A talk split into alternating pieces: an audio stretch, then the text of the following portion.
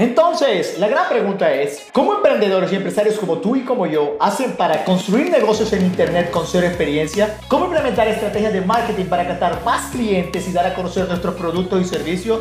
¿Y cómo extender nuestro mensaje por el mundo y aún así ser rentables? Esta es tu gran pregunta y en este podcast te daré la respuesta. Hola a todos y bienvenidos a otro capítulo de Secretos de Marketing para Emprender, donde vamos a darte tips y recomendaciones sencillas de marketing que van a ayudarte a escalar y crecer en tu negocio. Mi nombre es Jan Lío y yo quiero compartir contigo algo muy importante porque no sé si tú sabías algo, pero Gary Vee, Carlos, había dicho que los grupos de Facebook van a ser una forma muy importante de empezar a utilizar este 2020 porque van a resurgir en la funcionalidad que tienen.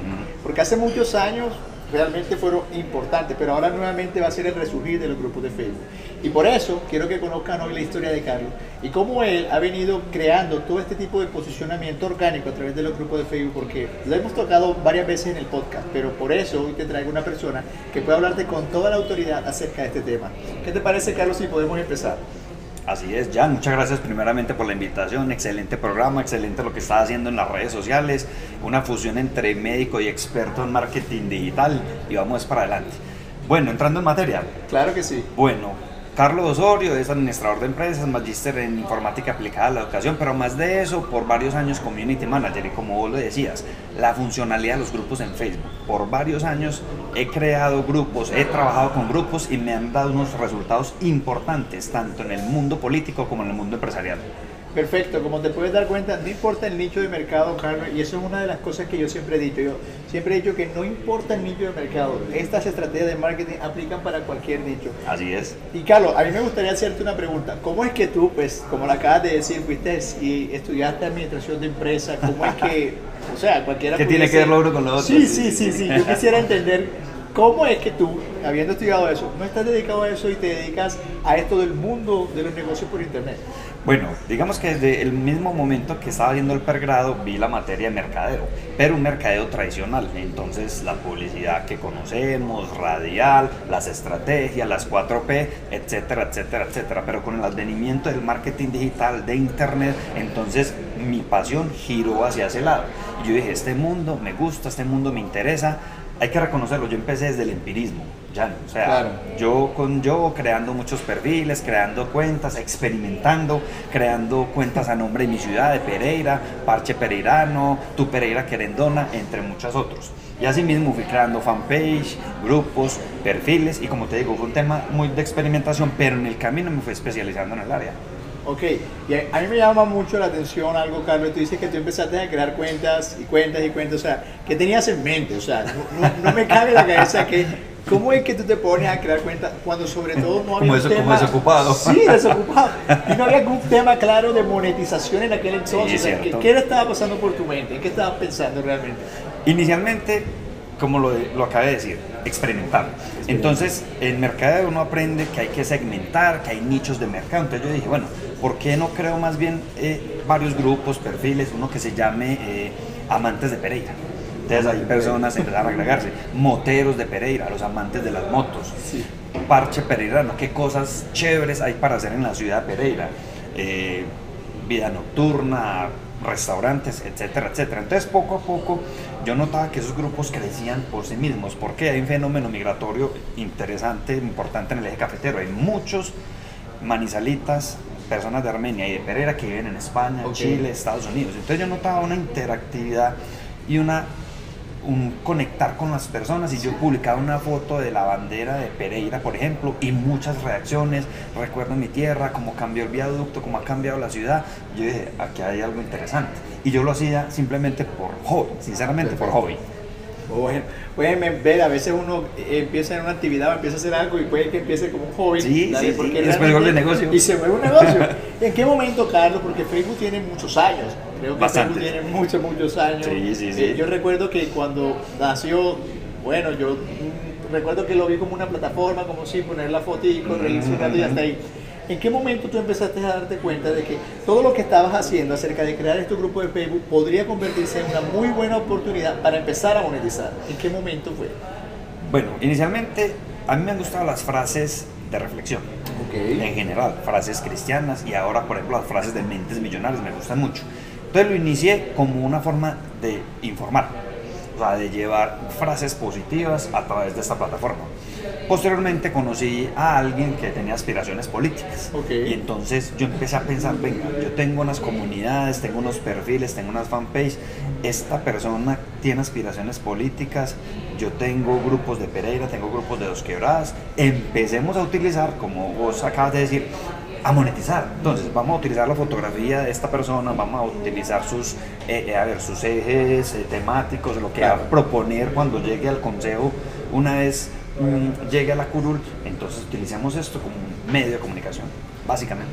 Ok, y bueno, tú empezaste a tener tus clientes, imagino, pues utilizando este tipo de estrategia, pero específicamente, Carlos, ¿qué era lo que tú hacías? Sí, porque, ok, suena muy claro de que monetizaste a través de la creación del grupo de Facebook, pero yo estoy completamente seguro que el resto de la audiencia y las personas van a querer saber cuáles eran los pasos que tú dabas, qué hacía, ok, listo, yo como político o como persona que tenía una empresa o como profesional en algún área, yo decía, ok, voy a ir a donde Carlos porque él me va a ayudar con, con, mi posicionamiento o algo, cómo fue que, que eso surgió y cómo tú lo venías haciendo y lo haces. Bueno, entonces Empecemos desde lo básico, creación de perfiles. Como vos lo decías ahora, tengo un inventario, hasta perdí la cuenta, pueden ser 70, 80 perfiles, es una cosa loca. Ya lo dije ahora, era como más bien un desocupado, pero ahí están. Grupos tengo aproximadamente unos 50, 50, 60. Fanpage tengo unas 30, 40.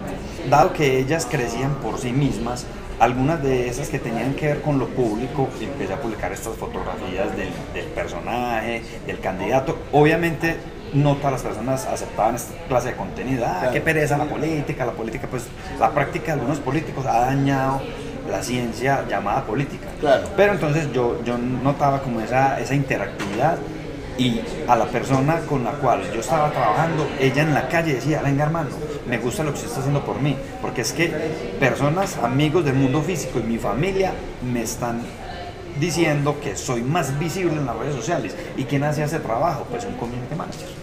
Perfecto, claro que sí.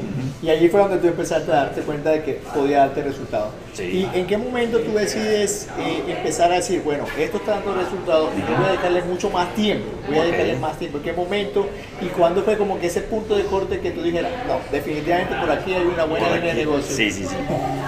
Bueno, digamos que mi vida giraba entre seguir mi carrera profesional, todo el cuento, laboral, y yo seguía alimentando estas redes y poco a poco iba adquiriendo clientes. Digamos, un cliente privado, dos clientes del área pública o del área política. Entonces me fui como encaminando hacia ese sentido.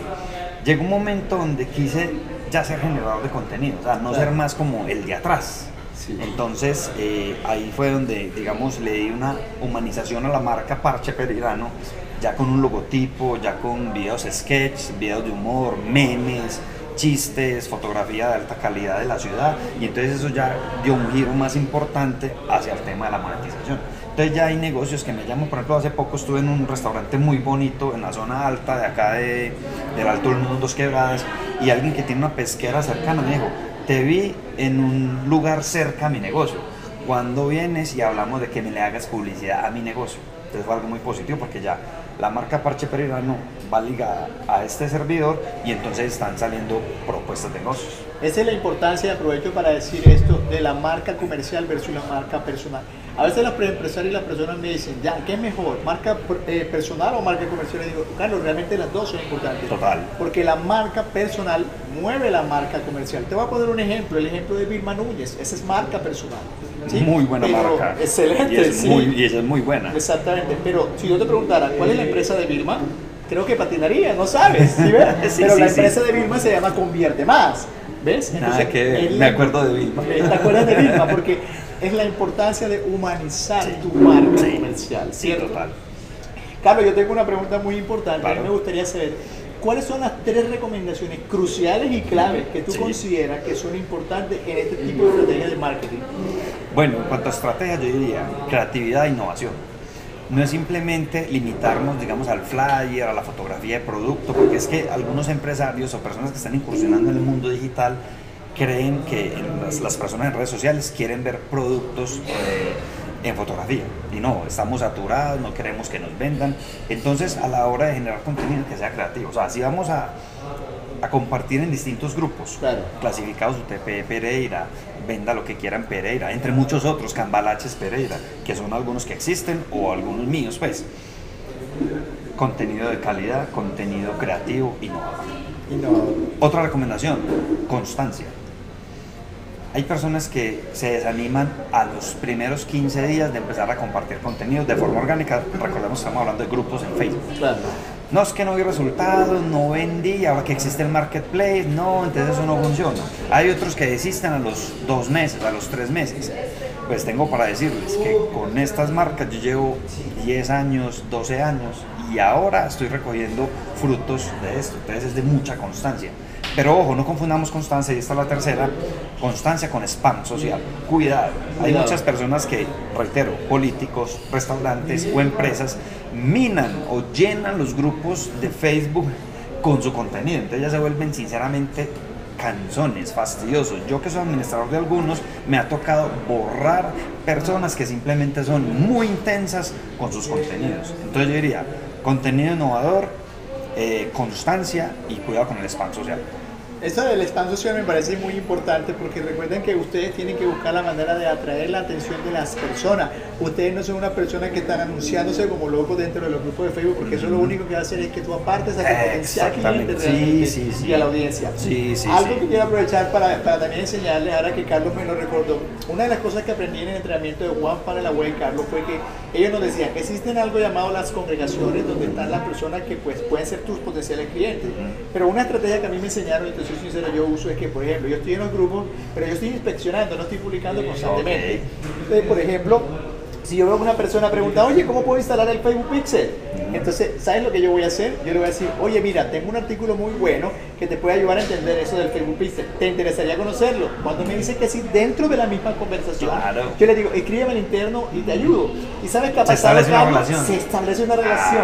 Ah, y quiero que, ahora que Carlos me lo recordó, hoy yo soy mentor de una de las mejores academias en Chile que se llama Emprendedores al Rescate.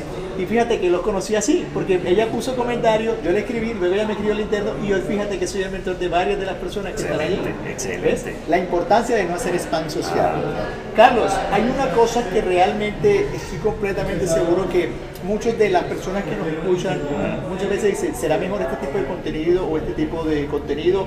¿Qué será mejor? Tú mencionas que memes, que videos, que contenido. ¿Qué crees tú que realmente deban las personas que te están escuchando empezar a usar hoy mismo para que puedan ver resultados dentro de sus grupos de Facebook? Ok, bueno, Jan, yo diría que en esto no hay la última palabra. Ok. O sea, todo tipo de contenido es importante y tiene su espacio, el copywriting, o sea, el texto plano, la fotografía, eh, las imágenes diseñadas, o los videos, o los memes. Es lo que yo decía ahora, es experimentar. O sea, en mi caso, en mi caso, por ejemplo, voy a contar un caso particular Claro. de una empresa a la cual yo le administro las redes sociales cuando el Deportivo Pereira a principio de este año estábamos en la B entonces eh, se, iba, se estaba jugando la final y nosotros teníamos preparados dos flyers un flyer para felicitar que Pereira volvía la y celebrábamos como campeones y otro flyer donde decíamos felicitaciones muchachos para la próxima volvamos a intentar pues te cuento Apenas sonó el pitazo final del partido, yo estaba posteando la imagen en orgánico. Y en orgánico tuvo un éxito rotundo en redes Wow. sociales. O sea que el tema fue eh, velocidad. Velocidad. O sea, inmediatamente pasa el hecho, el suceso noticioso, ¡tim! publicar. Y fue una imagen. Claro. Una imagen bien diseñada, que toque las fibras, que toque el corazón de los hinchas del, del Deportivo Pereira o del equipo que es de fútbol que sea. Claro. Entonces, mira, fue, fue una imagen. Como en otras ocasiones, un tipo de video. Alguna vez, eh, acá en la ciudad de Pereira, hace dos años, hice un video mostrando el alumbrado de Pereira a mi estilo. Yo estoy en un trabajo constante de, de ser youtuber, básicamente. O más que youtuber, digamos, generarle contenido a mi estilo, tipo selfie, voy contando historias, voy recorriendo a ese estilo. Hice un video del alumbrado Pereira y te cuento, en orgánico llegó a 200 mil visualizaciones. Wow. Lo cual es muy, muy, muy positivo. Súper, sí. Entonces, de de hecho, llamó la atención del contratista que hizo el alumbrado, porque él no es muy dado a redes sociales, es una persona pues que tiene pues su edad. Pero la pareja, que es una mujer joven, que es más de redes sociales, vio el video y me contactó. Y este señor hizo un contrato del alumbrado con la alcaldía de Pereira de 1.800 millones de pesos. Wow. Entonces, un video que un muchacho, cualquiera yo, hice, que tuvo un nivel de, de interacción, de visualizaciones, fue muy positivo. Entonces, hay que experimentar, hay que trabajar los contenidos, sea meme, sea flyer, sea video, videos cortos, hay que experimentar. yo creo que es verdad. Una de las cosas, tú puedes tener, y, y, lo que Carlos decía, mira, él tenía dos flyers preparados. Sí. cuando él se dio cuenta, ¡boom! ahí mismo se anticipó. Inmediatez. Inmediatez, fue rápido. Yo creo que eso es lo que hoy en día necesitamos. Yo tengo un video en YouTube que precisamente digo eso. El marketing digital se caracteriza por ser muy rápido. Que tú necesitas estar constantemente en tendencia. Y no es que te la sepas todas las herramientas. No, yo no. Sepas, sepas cómo de pronto encontrar eso que está en tendencia y saber utilizarlo a tu favor. Ya nos estamos despidiendo, pero tengo algún, un, par de preguntas más, Carlos que a mí me gustaría hacerte, porque bien, nos has explicado cómo funciona esto de los grupos de Facebook, que es una parte, lo que yo llamo tráfico orgánico, pero claro, es la verdad, orgánico, inorgánico, pagado, combinado, ¿qué recomiendas tú? Como te decía ahora, yo recomiendo y respeto mucho el posicionamiento pago y es definitivo, o sea, en orgánico logras unas cifras, logras unas estadísticas, pero definitivamente el pago es cuando decimos coloquialmente Facebook es bondadoso, bondadoso con el algoritmo, Google AdWords o Instagram, definitivamente llegamos a personas que, que, no, nos, que no nos conocen en orgánico. Entonces, mm, yo diría, para un empresario que está iniciando, que tiene bajo presupuesto, trabajale muy duro el orgánico, es válido pero para empresas medianas, grandes, definitivamente hay que destinar un presupuesto para el procedimiento pago. Eso hay que hacerlo, hay que pautar. Y lo mismo que tú me preguntabas ahora, entonces, ¿qué clase de contenido vamos a pautar? Todo lo que salga, pues va a pautar, va pautado. No, no necesariamente. Hay tipos de contenido ya. El, hacer, el, tiempo, dice, este video tiene algo, este video genera humor, este, este video es, es entretenido, a este invirtámosle y uno invierte una suma una baja suma y te cuento que en orgánico se va solo. Por supuesto, creo que lo que dice Carlos es muy cierto. A mí me sucedió precisamente, yo creé una campaña publicitaria y lo, lo que tú decías, yo, bueno, estos son los videos que yo voy a hacer. Y cuando estoy viendo las métricas de, de, los resultados de las campañas, me doy cuenta de que yo decía, este, este, este post, ni siquiera era un video, era un carrusel va a dar mucho resultado, lo presiento, porque en orgánico le había ido bien. Sí, sí, sí. Y le puse un bajo presupuesto y se estalló, la misma gente empezó a compartir. fíjate tú cómo funciona. cómo funciona realmente. Sí, sí, Como la, la, combinación de ambas cosas. Claro que sí. Carlos, yo quisiera que la gente entendiera, eh, las personas pudieran entender cuál es el objetivo de todos los grupos de Facebook que tú tienes hoy aquí en la ciudad de Pereira ¿Cuál es tu objetivo principal con el urbano, con el parque, con todos esos? ¿Cuál es tu objetivo?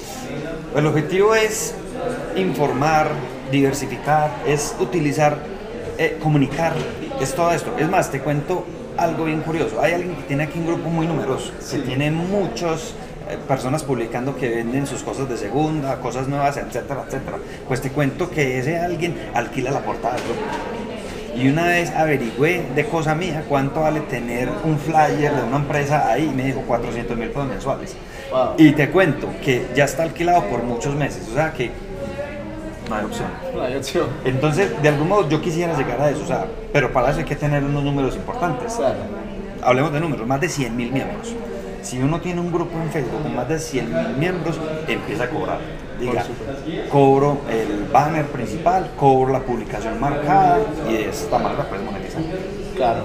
Ven cómo se puede ir monetizando poco a poco. Estoy completamente seguro, Carlos, que muchas personas van a querer contactarte, llamarte, saber más de ti. Muchas gracias. Para esos consejos, me gustaría que les dijeras a la audiencia dónde te pueden encontrar, cómo pueden encontrar a Carlos dentro de las redes sociales o tu grupo de Facebook, para que ellos vean cuál es el trabajo que día a día tú estás haciendo, para que ellos puedan sentirse inspirados y empezar a hacer lo mismo.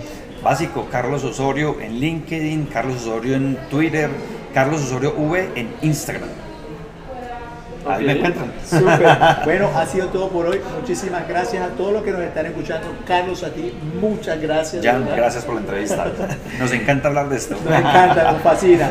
Para ustedes, gracias. Recuerden que una de las formas más importantes que ustedes pueden empezar a mejorar su posicionamiento es a través de los grupos de Facebook. Por eso necesitan utilizarlo. Y esa es la, razón por la cual he traído a Carlos. De verdad, Carlos, nuevamente gracias. Nos vemos en un próximo capítulo de Secretos de Marketing para Emprender. Aprecio que te hayas unido a mí en esta sesión de secretos de marketing para emprender. Asegúrate de comentar y suscribirte a este podcast y visita yailio.com para tener más recursos de marketing, funnel y publicidad. Esto fue todo por hoy y nos vemos en tu próximo capítulo de secretos de marketing para emprender.